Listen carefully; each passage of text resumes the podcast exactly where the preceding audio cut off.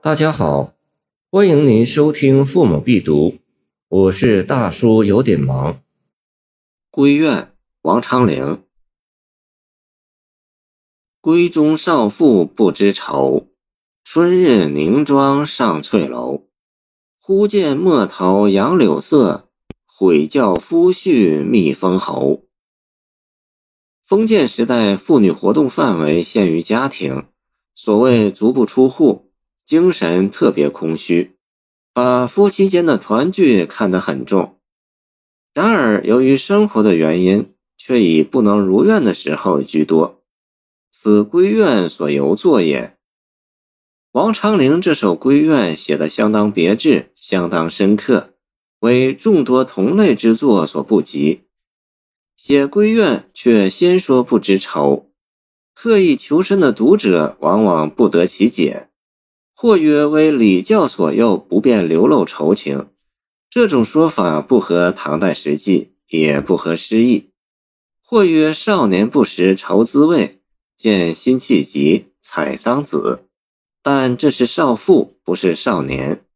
或曰诗中少妇是半愁的，所以不知愁。但写半愁的少妇没有普遍意义，又与诗意不合。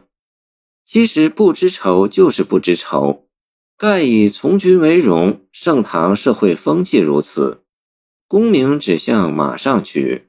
见唐岑参送李副使真诚弃西官军，密封侯不但是少年的愿望，亦必合于少妇的幻想。少年壮志不言愁，和闺中少妇不知愁是完全可能的事。首句说罢不知愁。四句具体说明他是怎样的不知愁。在一个春天的早上，他打扮得季季楚楚，缓步登楼，既为赏景，也未尝没有几分风流自赏的意味。凝妆即颜妆、浓妆，知愁者断不如此。自薄之冬，手如飞蓬，飞无高木，谁是为荣？见《诗经·魏风·伯兮》。第三句是全诗转折的关钮。当少妇登楼观望街景时，发现最醒目的却是街头青青的柳色。一刹那间，情绪就发生了变化。杨柳色虽然在很多场合可作为春色的代称，然其形象的暗示性却要大得多。它既可以使人联想到青春年华，也可以使人联想到好景不长。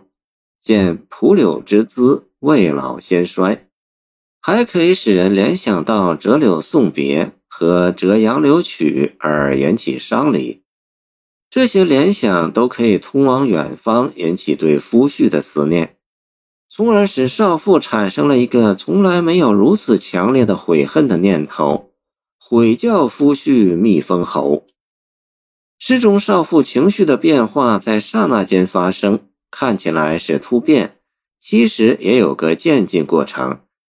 在少妇表面不知愁的时候，她的潜意识中未尝没有惆怅和孤独的情绪在滋生。当其遇到一定外部条件，如杨柳色的刺激，就会发生突变。所以“忽见”两字是大转折，“悔教”二字是现有的心情。而别后思念、平日希望等等矛盾的心理状态，也都包含在其中了。这篇七绝截取一个生活断面，抓住少妇心理发生微妙变化的刹那予以集中描写，使读者从偶然见到必然，由突变联想到渐进，不但表现了诗人对笔下人物心理变化的准确把握。同时，在艺术上也做到了以小见大。谢谢您的收听，欢迎您继续收听我们的后续节目。如果你喜欢我的作品，请关注我吧。